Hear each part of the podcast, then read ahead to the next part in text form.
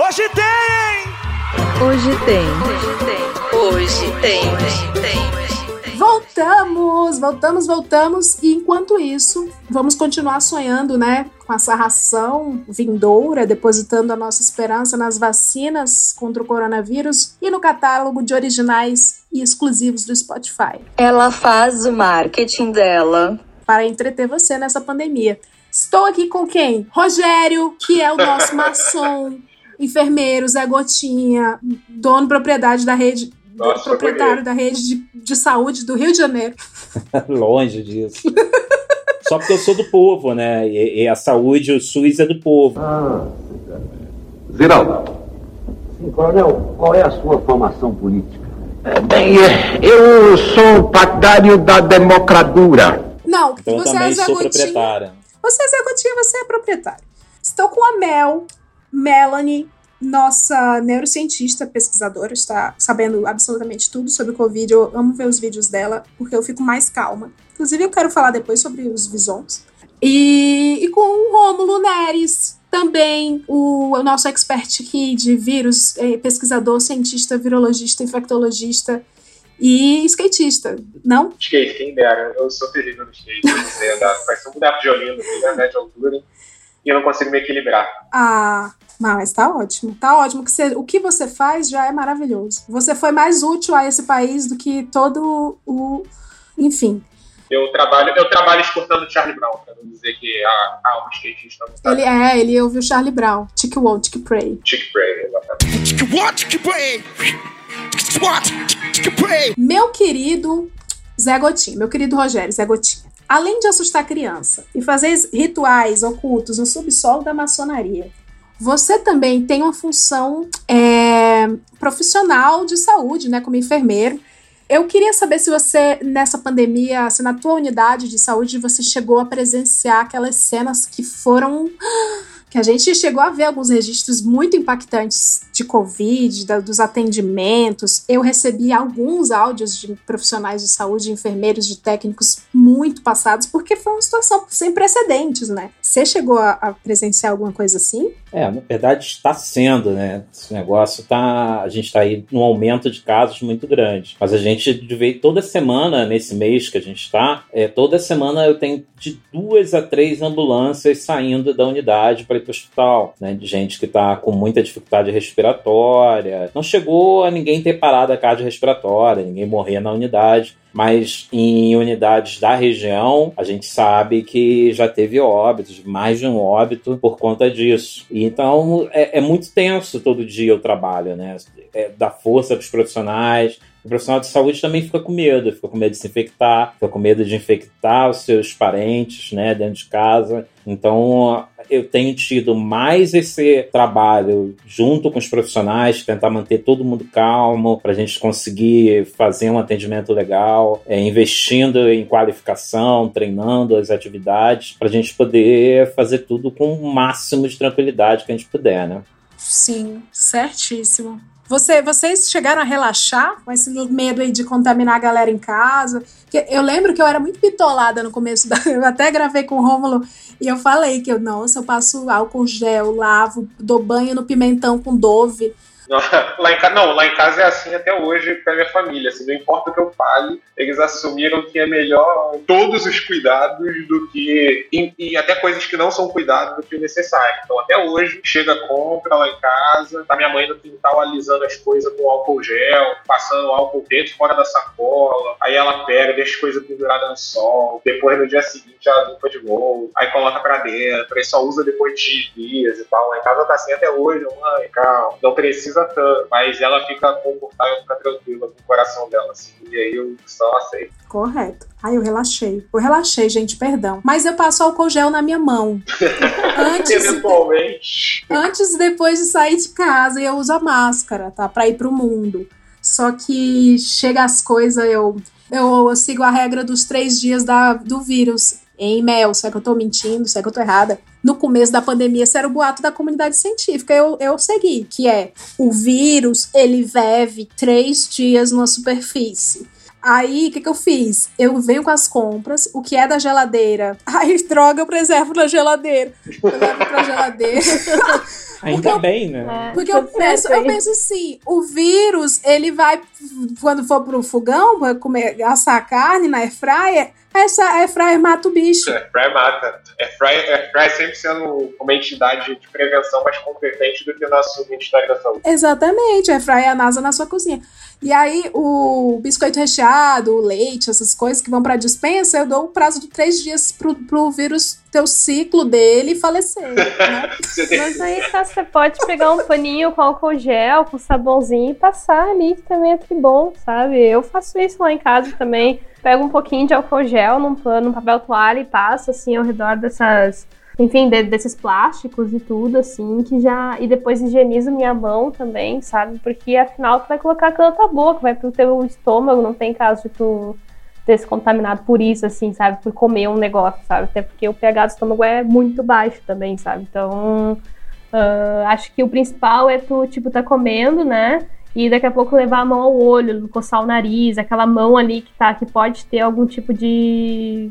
Pode ter algum tipo de agente infeccioso ali, né? Por isso que é importante você passar álcool, sabe? Poder fazer esse cuidado. E pra mim funcionou tão bem, assim, sabe? Me atentar mais a isso. E eu não fiquei resfriada uma vez esse ano. Normalmente eu tenho gastroenterite, infecção intestinal, eu tenho todo tipo de coisa horrível, assim. Esse ano peguei nada, gente, nada. E aí que eu me, me liguei como eu sou suja, tá ligado? Porque se eu fizesse o básico, eu teria evitado muitas vezes ter ido na emergência, sabe? Pode crer, pode crer. A gente adquiriu hábitos de higiene muito. que eu espero que sejam inesquecíveis, né? Andar com alquinho, ter alquinho nos estabelecimentos. E banho, né? A gente. Mentira, a gente parou de tomar banho. Vocês estão tomando banho todo dia, cientistas? Pode falar a verdade. Só final de semana. Não brincadeira. Só todo dia. Todo dia? Não, Sério, na pandemia não claro. teve um dia, uma semana na pandemia que vocês passaram, semana na Netflix. Aquelas. Leila, eles são não teve. cientistas. Ainda mais, ainda mais porque eu moro no Rio também. Então aqui faz um calor absurdo. É impossível você passar um dia e não, não tomar banho, assim. Não Ah. rola, derrete, assim. É- Principalmente onde eu moro, muito quente. Então, se não é pandemia, é o, o clima bucólico do Rio de Janeiro. Eu também, nem eu. Tomo banho também, todo dia. Eu também, tá? Dia, essa semana tem dias que tem rolado dois, três, É, tá porque por muito causa do calor, aqui. né? Com certeza, nossa.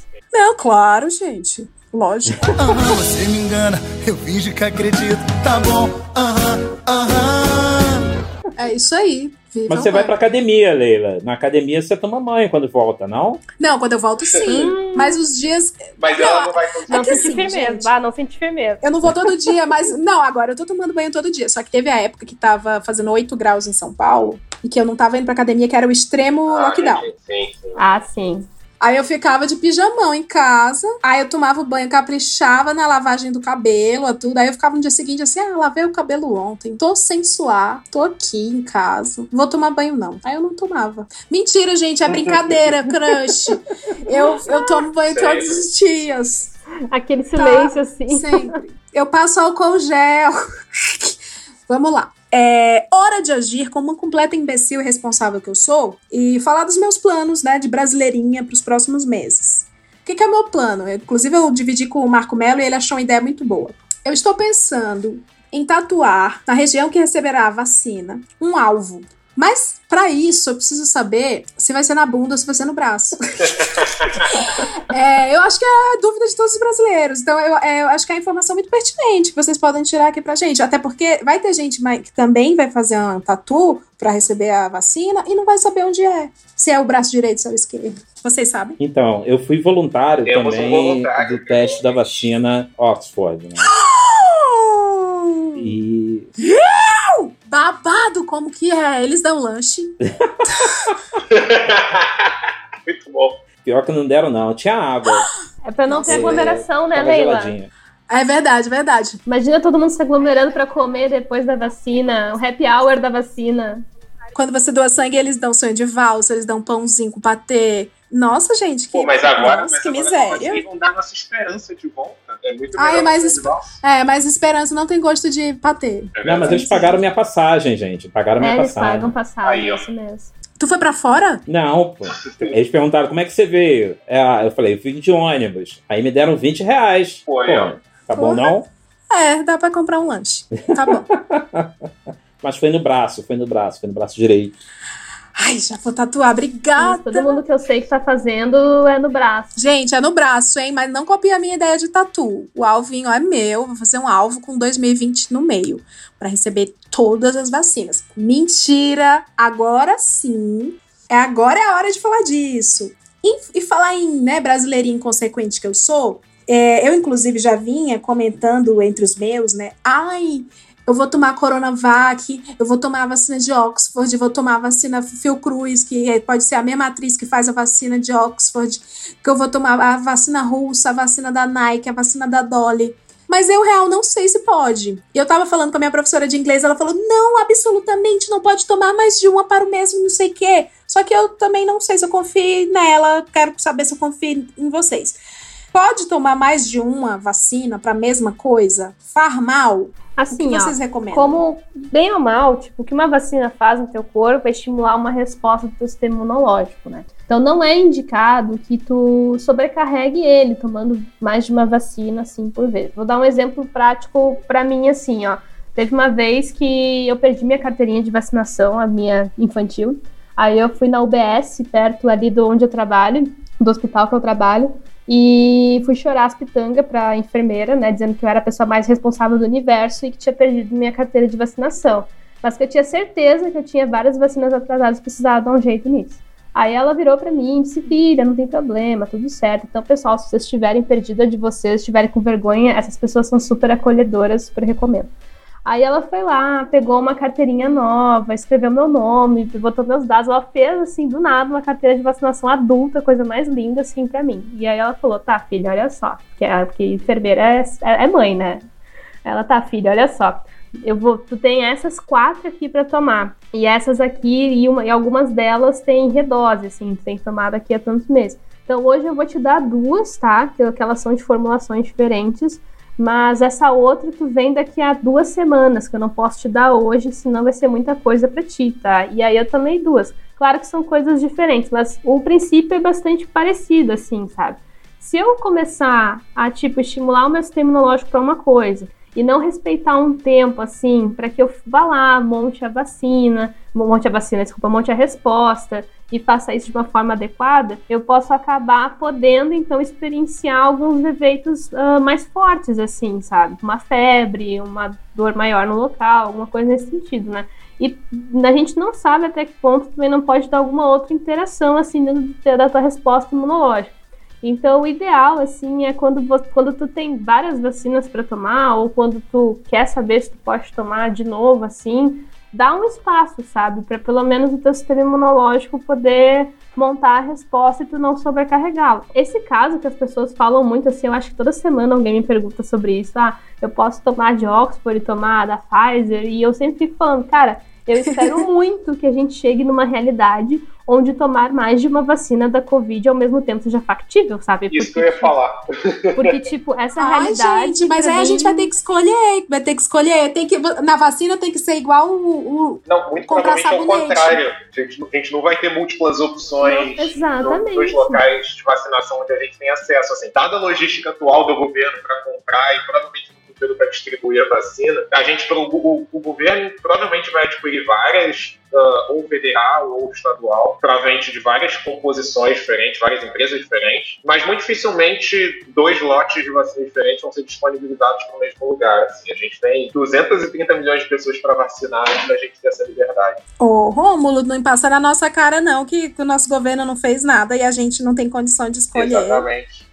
Vai, É, então... vai ser aquela famosa merenda escolar, né? Assim, ó, olha só isso aqui. É o que tem. Pois é, então, tipo, a que chegar, a que for possível tu se vacinar, se tu tiver a sorte de já estar num grupo prioritário ou grupo da, que tá sendo chamado naquele momento para aquela vacina, meu, vai e toma, sabe? Porque se ela for aprovada, ela é segura, ela é eficaz, ela funciona, ela vai te proteger. E não tem essa de tipo, ah, eu querer tomar uma por causa disso, daquilo. A questão é, as métricas são as mesmas, sabe? A, a validação da fase 3 que a Coronavac vai ter que enfrentar é a mesma que todas as outras também enfrentaram ou enfrentarão. Então, se elas conseguirem chegar lá e ser aprovadas, é porque elas igualmente são muito boas às suas maneiras. E nunca a gente escolheu isso, sabe, antes. Tipo, existem várias vacinas para polio, várias vacinas para gripe, e não é algo que a gente, tipo, vai lá e escolha, especialmente numa situação de pandemia, sabe? Quando a gente sair da situação de pandemia e a gente estiver indo lá na nossa clínica imunizante para ver qual nós queremos tomar, daí tudo bem, sabe? Vai ter os valores, vai ter tudo certinho. Mas a questão é, nós estamos num contexto de pandemia e nós vamos levar um tempo até sair dele. E nesse contexto, a nossa escolha é simplesmente vou me vacinar ou não, porque a vacina que chegar para nós, ali disponível naquele momento, ela vai ser igualmente boa. A nossa escolha não tem que ser qual, a gente tem que conscientizar as pessoas de que a principal escolha que elas têm que fazer é ir se vacinar, independente para a vacina que estiver disponível, porque a que estiver disponível vai ser segura e vai ser eficaz. Tem que lembrar lá do início, né, que a Melanie falou, da questão do FDA e que passa, né, por, por lá, ele dá um aval. Quando chega aqui, vai passar na Agência Nacional de Vigilância Sanitária também, também vão dar o aval. Então é, é, é a questão da gente acreditar que a ciência está correta e que estão olhando todos os passos. Então, independente da marca, por assim dizer, né, da empresa que está fazendo, a gente vai estar tá tomando algo seguro. Então não tem essa necessidade. Muito bem, é, eu achei maravilhoso. Eu tenho amigos que vão ouvir esse podcast que estavam com um negócio de ai, eu não tomo a vacina chinesa nem a pau. Gente, por quê? Por quê? Por que, que as pessoas. Vamos lá, vamos explanar a xenofobia aqui.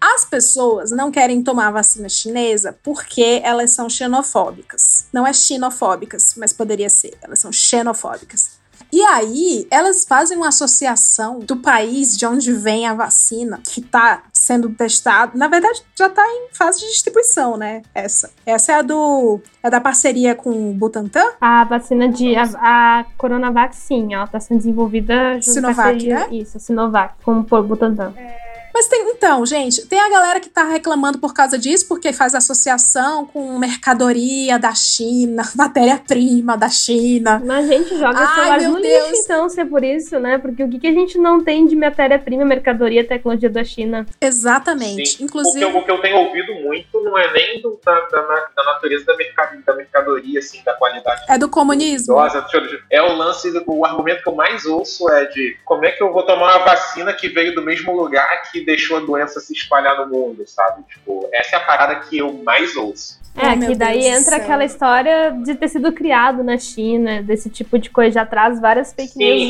juntas, né? Tu mora. Rapaz, tu mora no país que tem o Bolsonaro, tu, Não, então, tu, tu saberia lidar. Eu tava pensando em coisas que as pessoas não param pra pensar e que, teoricamente, o problema e a solução vêm do mesmo, do mesmo espaço, do mesmo ambiente, do mesmo contexto e que tá todo mundo alheio. Tipo, a maior parte da galera que falou comigo sobre ah, a vacina vem, a vacina é chinesa e o vírus veio da China, era bolsonarista. A maioria, assim. Se você entrasse no perfil, se fosse lá stalkear a pessoa, tu reparava. E, tipo, A galera do o Wikizap. próprio Bolsonaro é um cara que se elegeu falando que ia acabar com a corrupção no Congresso. E ele tava 35 anos no Congresso. Tipo, por esse princípio, a, a mesma lógica não funcionaria, sabe? Tipo, é uma parada bizarra, assim, é. Não, é a, a- falando, indo pro literal da ignorância desse comentário, se fosse assim, a, a- o Instituto Butantan, ele trata picadas de cobra com venenos de cobra, sabe? Com Sim, cobras. assim, rola muito desse, desse Coisas assim.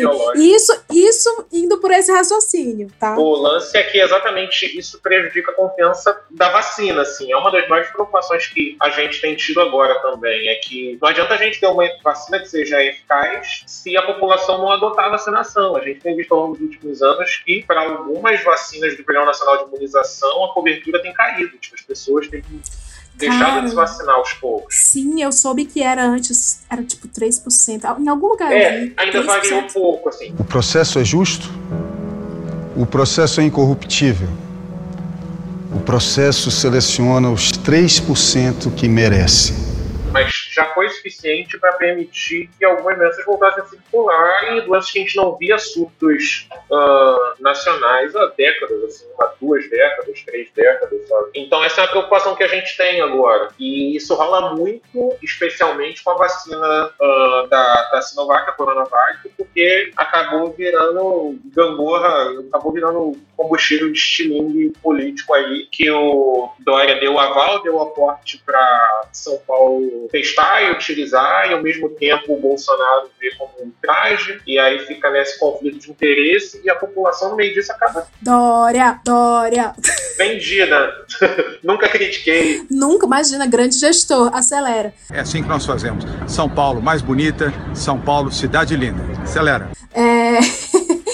Nem eu, nem eu que sou paulista, tô pensando em arrumar um, um comprovante de residência aí. Menino, vem pra cá. Brincadeira. brincadeira, brincadeira. Vai dar tudo certo aqui também. Vai, vai sim. Não, mas é isso, gente. Não tem negócio de escolha, não. Inclusive, as notas eu tô vendo, eu tava achando, do alto de minha ignorância, que. Ai, essa aqui tá com. ah, Essa era a minha crise, tá, gente? Não é de onde é o país, não. Era. Ai, esse tá com nota 9,7. O outro tá com nota 9,5.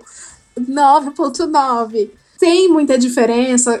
Como que é isso? É, ou, ou não, é, é, é isso mesmo, é por aí. Vai ter, vai ter falha de precisão nesses 96% de precisão, de, de efetividade.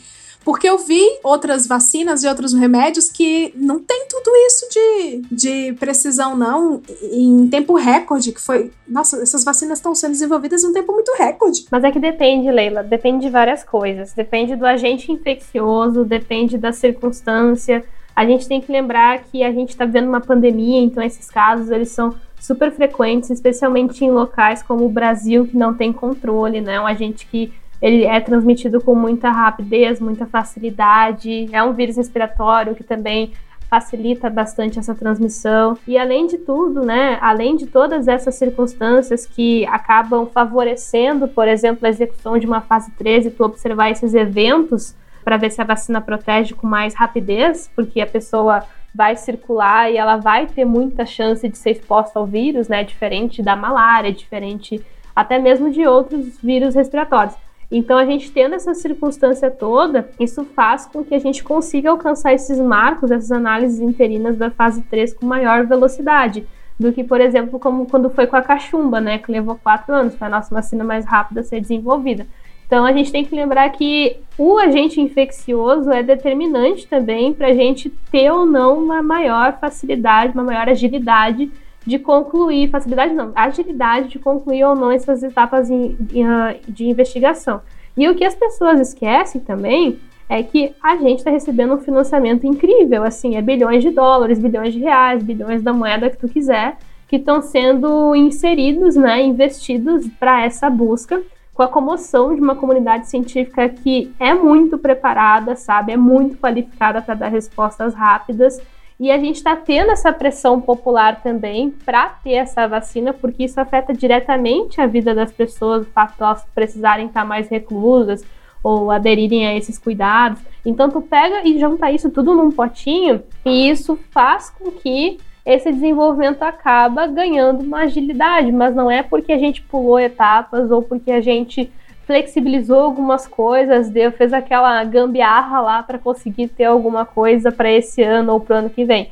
Não, é, o, o processo é, tem o mesmo rigor, se não até um rigor ainda mais acurado, justamente porque a gente está tendo muito comunicado de imprensa, muita desinformação, então coisas que a gente não tinha visto antes, como por exemplo a liberação dos blueprints, que são documentos altamente detalhados que o pessoal só libera depois que está aprovado. Já, tem, já teve três empresas aí que liberaram durante o processo, sabe?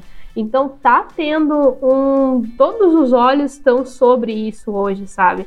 Justamente para mostrar o quão seguro é esse processo. E quando as pessoas veem uma notícia que acaba descendo meio mal, tipo essa que foi da Oxford e tal, as pessoas tinham que olhar isso pela ótica de que, cara, que bom que o nosso sistema, o nosso processo de investigação e validação consegue pegar essas pequenezas, essas uh, coisas tão detalhadas assim, uh, que podem fazer a diferença depois que for aprovado, sabe? Então eu sempre falo para as pessoas o seguinte: se vocês estão surpresos com a resposta que a ciência está dando agora na Covid-19, com o investimento que ela está recebendo, imagine se a gente tivesse uma parte desse investimento, eu não estou dizendo nem todo, uma parte desse investimento de forma constante, né? A ciência não seria vista como o bombeiro que apaga fogo quando a pandemia está queimando a casa. Ela ia ser quem evita com que os incêndios acontecessem, sabe? É isso que a gente tem que pensar. O, o grande aprendizado que eu tô tendo é que a comunidade científica hoje, para mim, hoje sempre, passa a ser o plano de saúde do planeta Terra. Você tem que pagar para não precisar dele.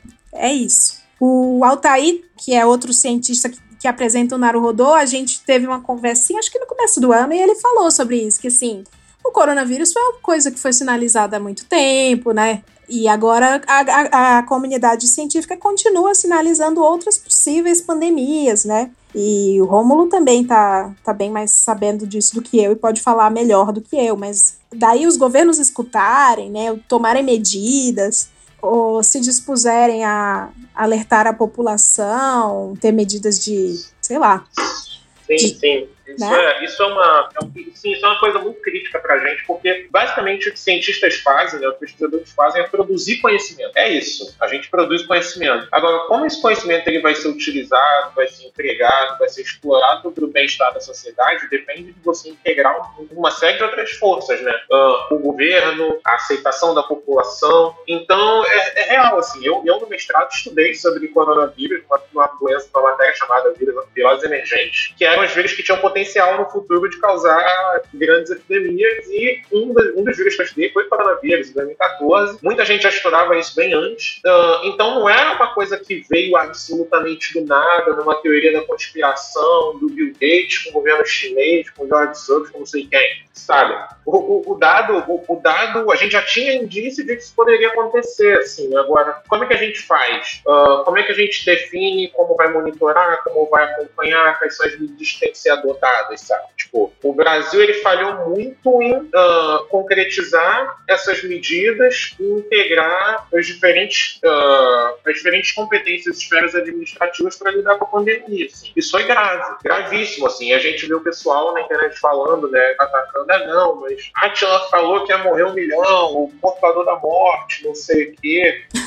mas, cara, a gente teve 170 mil óbitos até agora. Isso não é pouco, nem de longe não é o pior cenário, que é o que o Atila comentou, que aquele artigo descrevia, né, que é caso a gente tivesse livre circulação, com a primeira taxa de mortalidade que tinha sido calculada para o vírus, mas ainda são números alarmantes para qualquer epidemia que a gente possa ter visto no Brasil nas últimas décadas, assim, no último século talvez. Então a gente está aqui para ajudar, a gente está aqui para estudar, para pesquisar. O Brasil é, e muita gente não valoriza, muita gente não entende isso. O Brasil é uma, é uma das potências de produção de conhecimento científico relevante no planeta, assim. Dependendo do ranking que você olha, a gente está sempre top 25, top 30 dos países do mundo. E eu não sei como, né? Eu não sei como é isso isso, porque é na força do ódio. O cara morde a faca, bota a luva, vem pro laboratório trabalhar todo dia. Ele assim. fica puto, tô puto, vou estudar. O nosso orçamento para ciência é muito menor do que de outros países que têm o nosso tamanho. Uh, a remuneração para cientistas ela é muito baixa comparado com outros locais ao redor do planeta. E ainda assim, a ciência brasileira é ciência de qualidade. O Brasil sempre foi muito respeitado na questão de manejo com doenças infecto-contagiosas. O nosso, o nosso programa de monitoramento prevenção, HIV é referência mundial, assim, porque a gente é um sistema público de saúde que garante tratamento gratuito aos portadores do HIV. Então, a gente tem uma taxa de adesão alta do programa, uma taxa de sucesso grande, e são todas referências positivas que o Brasil tinha perante o mundo. A gente foi membro fundador da OMS, uh, por incrível que pareça, mesmo brasileiro que bate nisso hoje. Eu, eu amo tinha. a gente tinha, mas assim, o, o a gente estar tá perdendo, a gente não está perdendo por causa da comunidade científica, né? Mas porque Uh, o, o, brasileiro em geral está comprando essa narrativa um pouco e está deixando as coisas perderem, assim. Porque é muito triste. A gente tem tido muito pesquisador brasileiro com potencial de fazer muita coisa maneira, simplesmente indo para outro lugar porque não tem condições do cara fazer ciência de qualidade no Brasil, lidando com corte de recursos, com corte de verba, com corte disso, com corte daquilo. E hoje em dia ainda tem que lidar com um monte de gente desinformando na internet, assim, né? tipo, eu acho que esses são desafios maiores que os cientistas enfrentam hoje, assim, principalmente no Brasil, mas que também tem acontecido em outros lugares. Então, sei lá, um pouco disso tudo, assim, mas isso já parece mais um desabafo do que um papo. Eu queria fazer um disclaimer do brasileiro padrão, inclusive, que o brasileiro agora inventou uma nova categoria de carteirada mas a gente está seguindo todos os protocolos do OMS. O cara faz absolutamente qualquer coisa e mete essa frase no final e tá tudo certo. Tipo, não, vamos, vamos só fazer uma rede de três dias na lama com todo mundo se beijando e usando bala, mas a gente tá seguindo todas as regras da OMS. Tipo, o cara simplesmente tem a menor ideia do que ele tá falando. Não existe, não existe recomendação de aglomeração para OMS para um país que tá atravessando a pandemia ainda. Simplesmente não existe. Mas a galera tá perdendo a linha, assim.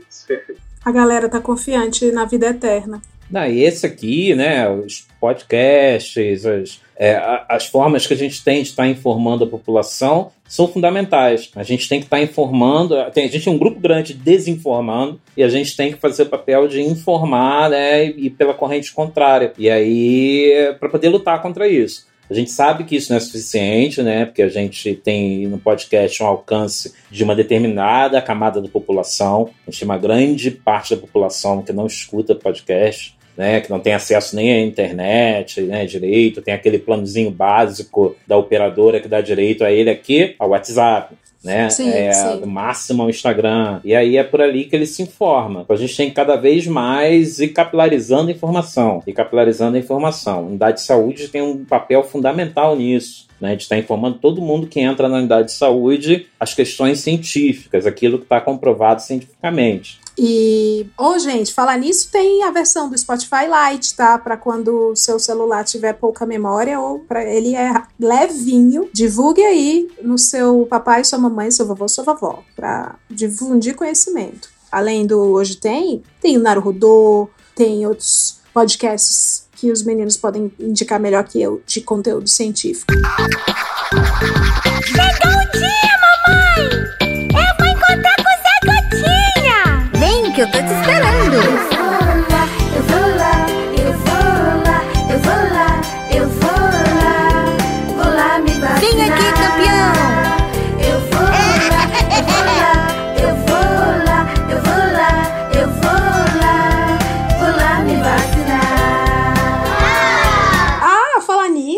Conteúdo científico, dona Melanie Dutra. Eu soube do bafão do bichinho. É furão ou é vison? Ou são o mesmo bicho? Não, Ai, porque teve mutação do vírus. Porque, meu Deus, vamos todos morrer.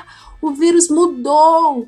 E agora, acaba- todo o dinheiro da vacina foi para o ralo. Se o vírus está em mutação, aí vem todo esse papo de X-Men da galera que acha que mutantes, novela Record. É, e aí, o que foi aquilo, mulher? Eu vi isso no canal da Melanie.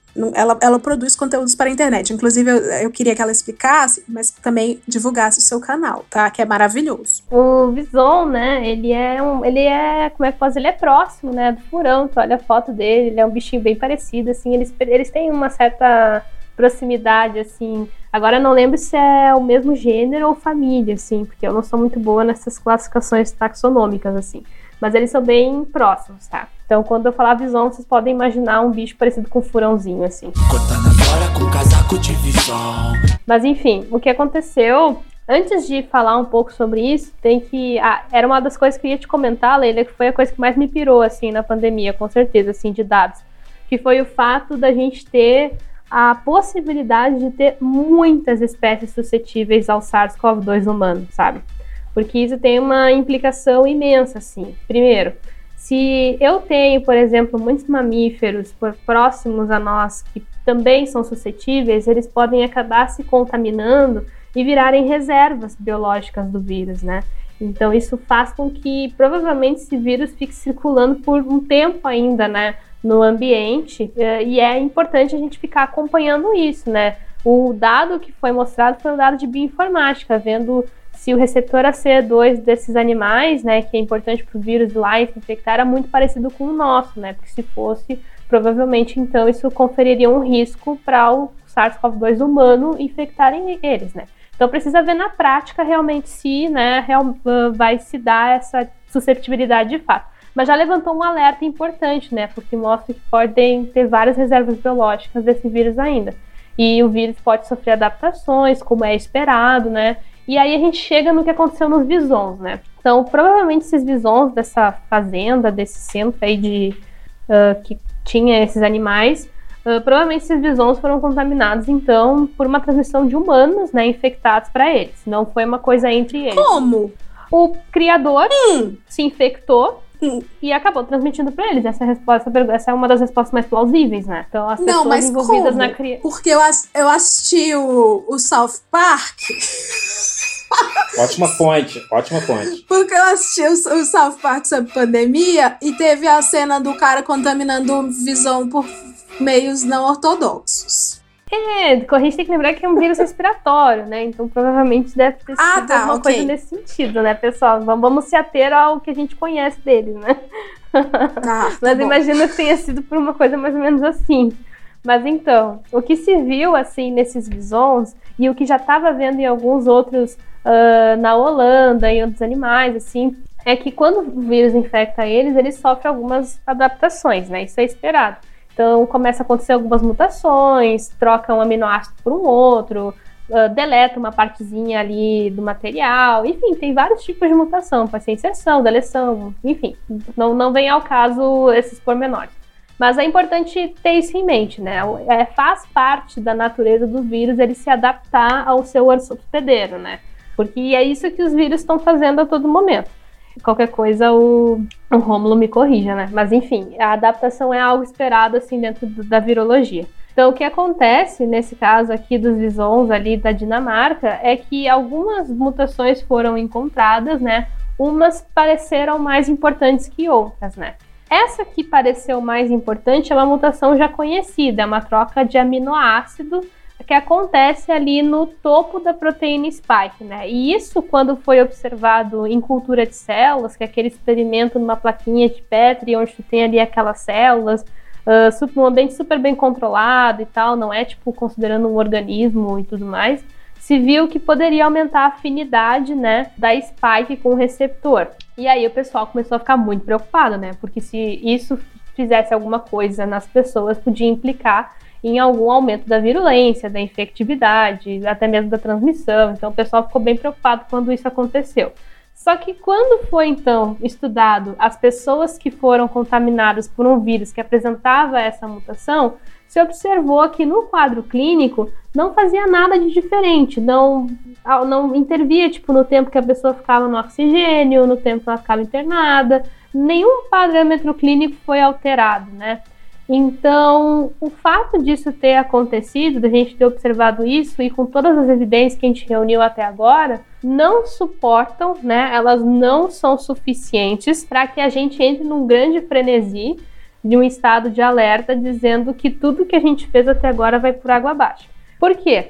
Porque, em primeiro lugar, a gente não tem evidências mostrando de fato que isso gera uma alteração importante, né? Muita gente falou que esse aumento da transmissão na Europa podia ser porque tinha uma variante mutada do vírus, mas até agora isso não foi estabelecido uma relação de causa-consequência. Muito pelo contrário, né? O que a gente está vendo na Europa é por causa das flexibilizações, das férias de verão que aconteceu ali. Então, não existe nada que suporte isso. Esse é o primeiro ponto. E o segundo ponto é, muitas dessas vacinas que estão sendo testadas, né, como a da Pfizer, a Moderna, eh, em alguma delas, eu tenho quase certeza que foi a da Pfizer, que foi um artigo que eu adorei ler e me marcou bastante, assim, Uh, eles testaram um painel com 16 variantes do SARS-CoV-2. E ali, naquela fase 1 e 2, já se mostrou que a vacina era capaz de abranger todas as variantes testadas.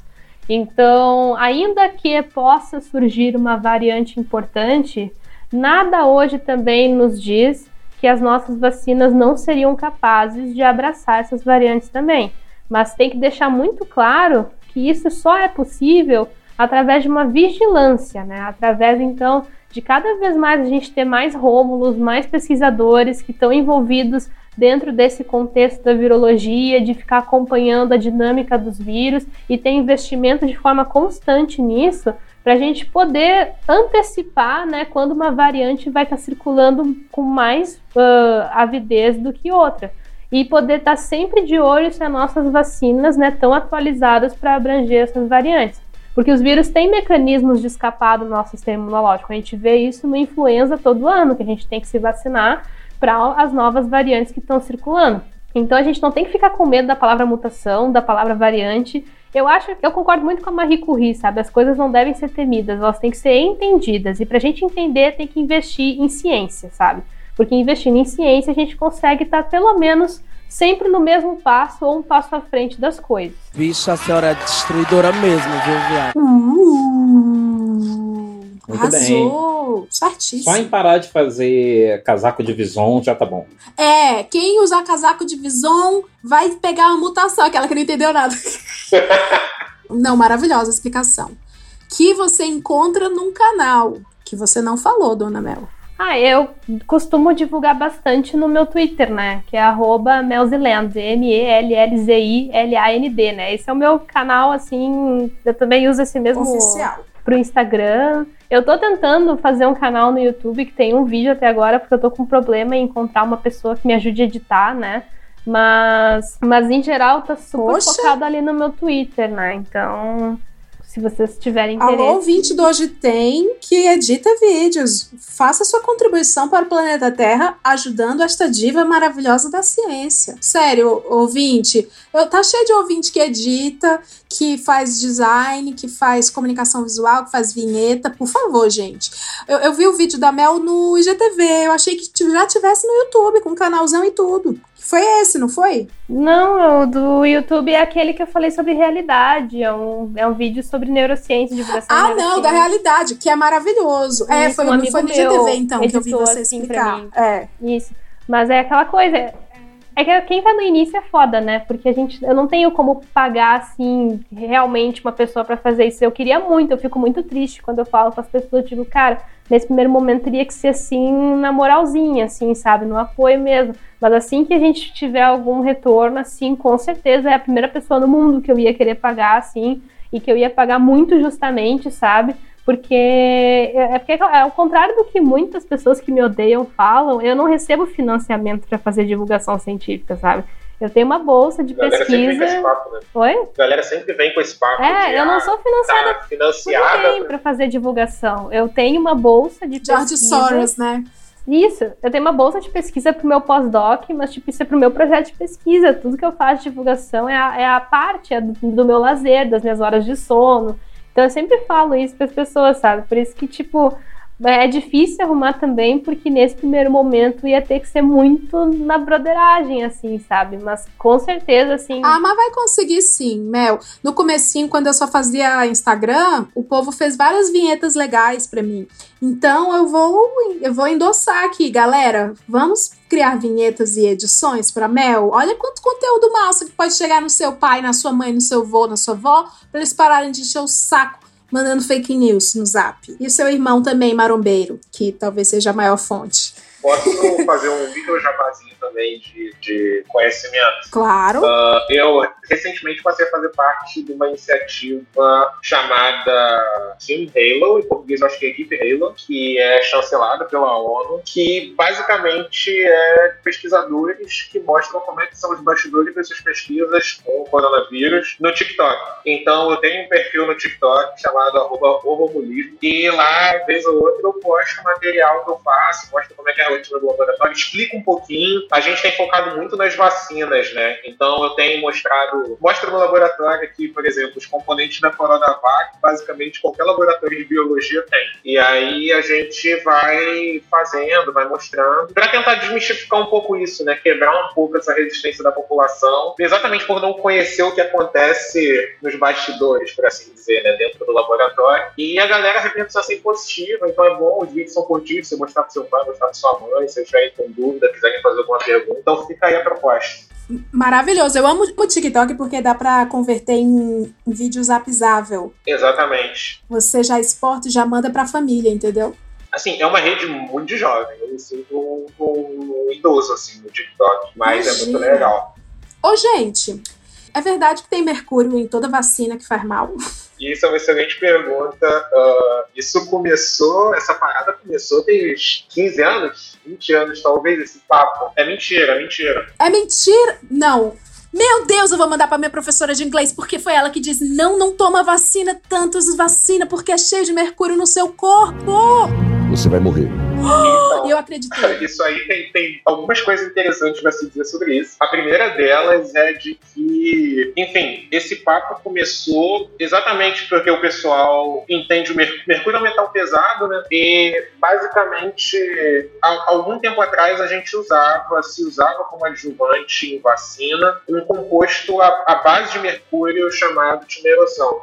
E ele não é mercúrio puro, ele não é um composto que é bioacumulável, tipo, ele não é, ele não fica armazenado em um único tecido e destrói aquele tecido como outros metais pesados que a gente conhece na natureza. E a gente não tem registro nenhum na ciência, na literatura, de que timerosal possa causar algum risco a longo prazo para quem usa algum composto à base de timerosal. Ainda assim, por causa dessa causa desse papo todo, dessa conspiração toda que rolou há um tempo atrás, a FDA uh, ah, recomendou a substituição de timerosol por outros ingredientes similares em vacinas e outros imunizantes. E não se usa basicamente mais timerosol, mas exatamente porque o pessoal encheu tanto saco que uh, não tinha evidência, mas acabou adotando-se adotando -se não usar. Mas não é só timerosal, o pessoal fala a mesma coisa do alum também, que é o hidróxido de alumínio, que é uma coisa que se usa em vacina também também. Só fala, ah, tem mercúrio, tem alumínio, alumínio também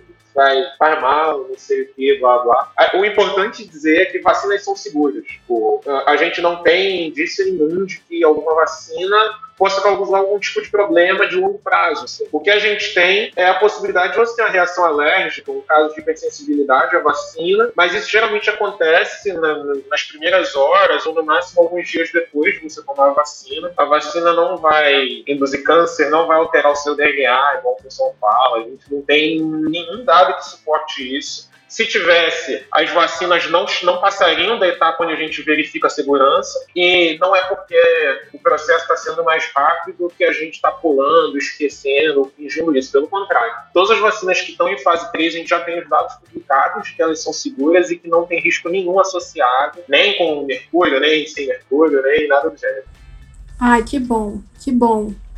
E da, surgiu toda essa questão também, né, por causa da, do primeiro artigo que foi publicado na The Lancet associando o timerosal com transtornos do neurodesenvolvimento como autismo, né. E é importante ressaltar que desde esse momento até hoje, todo ano sai artigo dizendo que não existe relação. Esse artigo já foi retratado muito, há muitos anos atrás. Exato, e tem revisões e tem gente assim que realmente se esforça e tem como objetivo assim de pesquisa mostrar que não que essas relações não são respaldadas, entendeu? Então, muito desses movimentos anti-vacina usam esse artigo como referência, usam alguns casos assim em que se observou que, por exemplo, há um aumento de casos de síndrome de Guillain-Barré depois que a pessoa se vacina para um vírus ou uma bactéria.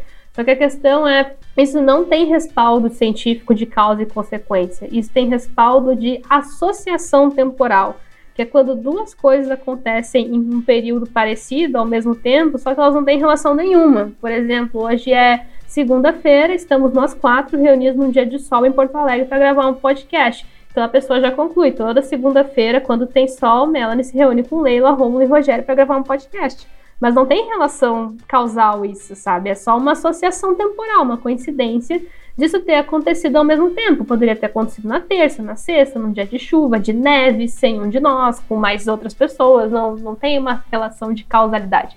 Então as pessoas confundem isso porque é um conceito difícil entender o que, que comprova uma causa e consequência, sabe? Porque isso tem que ser comprovado. Quando a gente fala de causalidade, a gente está falando de correlação, a gente está falando de análise estatística, a gente está falando de vários números que respaldam que aquilo não é algo da aleatoriedade, e sim algo realmente que teve uma causa com uma consequência. Então, muitas das coisas que as pessoas de movimentos anti-ciência e vacina defendem são associações temporais. Poderia, provavelmente aconteceria mesmo se a pessoa não tivesse tomado a vacina, porque não foi por causa de tomar a vacina, foi uma coincidência de ter acontecido ao mesmo tempo, uma associação temporal.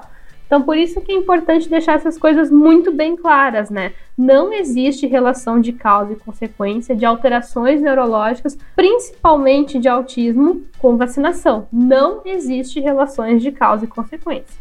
E é super importante qualquer reação que tenha, que seja dor local, né? Que seja um inchaçozinho pequenininho, né? Que a pessoa volte ao posto de saúde para relatar que teve essa reação, porque a gente faz lá um documento falando da reação, anotando o lote da vacina, qual foi a vacina, Se tiverem vários casos, a gente retira aquele lote para poder ser analisado e ver se tem qualquer relação entre os casos e a vacina. Então não é uma coisa puramente aleatória, né? Isso acontece no dia a dia nos postos de saúde, nos locais de vacinação. Teve reação, volta, que a gente vai ver o que, que foi. E tu nunca viu, Rogério, acontecer assim de forma é, coletiva ou já viu orquestrada, tipo, ó, casos, um lote inteiro.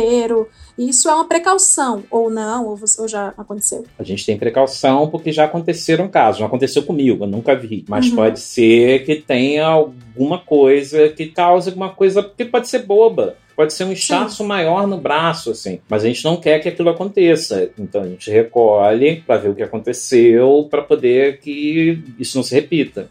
E é esse trabalho do, do Rogério, por exemplo, e de todas as pessoas nas unidades de saúde, nos postos, que drivam os cientistas para ter, né, para ter essa base de dados aí para dizer se é realmente, realmente, gente, não causa autismo não, inchou o braço de uma pessoa ali, é, né?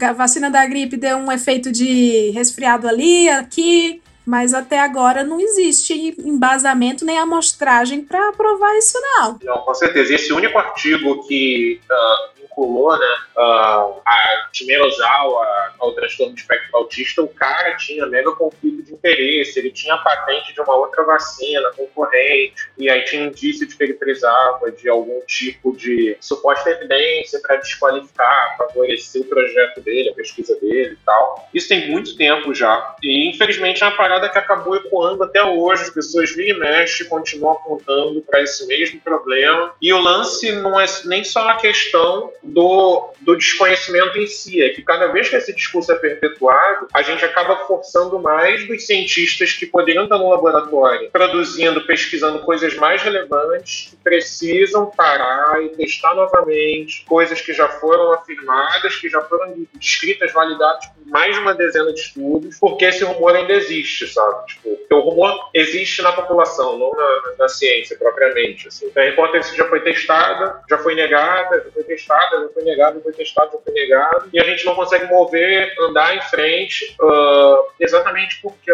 por causa dessa pressão, por causa dessa, dessas paradas todas rolando. Muito bem. Seu, seu trabalho, ouvinte, é diminuir a fake news acerca da vacina, hein? Ó, o que eu recomendo, eu já fiz isso com. Ixi, eu não posso falar, senão minha mãe vai me ouvir. Ela. Bom, mãe, eu fiz isso com a senhora. A minha mãe pediu pra eu configurar umas coisas no celular dela. Aí eu peguei o Instagram e botei ela pra seguir várias pessoas ativistas. Então faz isso, gente. Bota a galera pra seguir cientistas. Exatamente, É né? A gente tem que trazer a Pega o ciência celular. para a rotina das pessoas. Exatamente, pega o celular, isso é, isso é hackativismo. Você pega e bota pra seguir a Mel, pra seguir o Rogério, pra seguir o Rômulo e pronto. E assim vai. Aí eles vão receber o conteúdo e o algoritmo vai formatar mais conteúdos pra essa pessoa. O Departamento Jurídico do Império e Conglomerado hoje tem podcast em forma. O fato de Leila Germano demonstrar e sugerir que seus seguidores pratiquem hack e ativismo não significa que ela tenha demonstrado ou sugerido qualquer coisa do tipo. Não ensinei nada, pelo amor de Deus, gente. Pelo amor de Deus. Tô brincando. Vamos rir. Federal vai ter a sua porta. Não, Abinho, um abraço, General Helena. Eu tô brincando.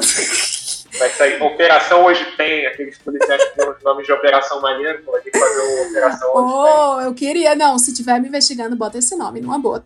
Rogério, vamos rir um pouquinho, vai. Imagino que a carreira de Zé Gotinha, você tenha, tenha te rendido boas histórias, né? Que vão além das crianças ranhentas, desconfiadas da Ku Klux Klan, ou sei lá. Você tem alguma história massa aí pra contar pra gente? Alguém já arrancou tua cabeça? Bom, tem. Eu comecei a fazer isso enquanto enfermeiro, né? Quando trabalhava somente como enfermeiro, nessa ideia de desmistificar um pouco dessa questão da vacina para as crianças. Porque realmente é um saco, né? Você sair da sua casa, tá vendo seu desenho animado, a mãe te arruma toda, você acha que vai comprar sorvete, quando vai ver é vacina. Então a gente tentava fazer algo para animar. Então, várias vezes a gente se vestiu lá de, de Zé Gotinha para fazer animação com as crianças, é, alugava pula-pula, bolinha de sabão, um monte de coisa. E às vezes a mãe fica com pena, né, de dar vacina, de segurar. Isso lá no meu início de carreira, quando estava novinho ainda, é, já ajudei muito a mãe a, a, a, segurar a criança, porque a mãe às vezes está mais nervosa que a criança. Uma vez eu botei uma criança sentada no meu colo, porque a vacina ainda era no bumbum, e segurei lá a criança para tomar vacina, a mãezinha do lado ali. E aí a, o profissional tá fazendo a vacina e de repente eu começo a sentir um negócio quente na minha calça, um negócio quente na minha calça. O que que tá acontecendo? Quando eu levanto a criança, ela tinha feito xixi da minha calça. E, e o local que ela fez ficou muito parecendo que eu tinha feito. E... o filho chorou e a mãe morreu. Meu Deus! E ali, o que, que eu faço? O que, que eu faço? Não tem o que fazer, né? Aí você relaxa e é isso aí. O Zé Gotinha fez xixi.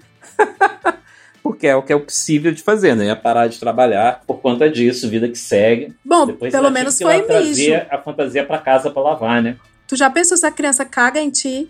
Ia dar um pouco mais de trabalho, né? Porque a fantasia é, É. branca. Meu Deus, eu lembro do, do. Quando eu era publicitária, que eu fui. eu Não vou citar a marca, mas é uma grande marca de alimentos cujo mascote é um franguinho. Que patrocinou o Mundial de Judô, que eu fui lá. Que as crianças puxaram ele pelo rabo e a cabeça. E queriam matar pra. E estavam gritando: mata pra comer. Que isso, gente? Meu Deus, É. Meu Deus. E aí foi aí que eu pensei: eu, eu vou ajudar? Não, porque é a indústria que fomenta este tipo de ato. Não, Mas isso é isso. Não sofri, não, graças a Deus. É, Ninguém nunca tentou arrancar a tua cabeça. não, não, não. Ah. E eu nem sou alto, não, eu sou baixinho, né? Perto, quase, quase o tamanho das crianças, mas não rolou, não. É isso. Agora sim. Que conversa maravilhosa, gente. Eu só tenho a agradecer. Rogério, Mel, Romulo, muitíssimo obrigada por terem tirado um tempo para vir aqui, deixar a gente menos burro e mais munido de informação, né? Um assunto tão importante que não acabou. Continuem se protegendo aí. E você encontra os nossos convidados nos links da descrição deste episódio. Não deixem de seguir, maravilhosos, tá? E agora, para deixar o seu dia menos melhor, você fica com ela, a mensagem destrutiva do Bom Dia do Mal, que hoje é: a pessoa que não sai dos seus pensamentos, ela sequer pensa em você. Tchau, pessoal! Bom dia!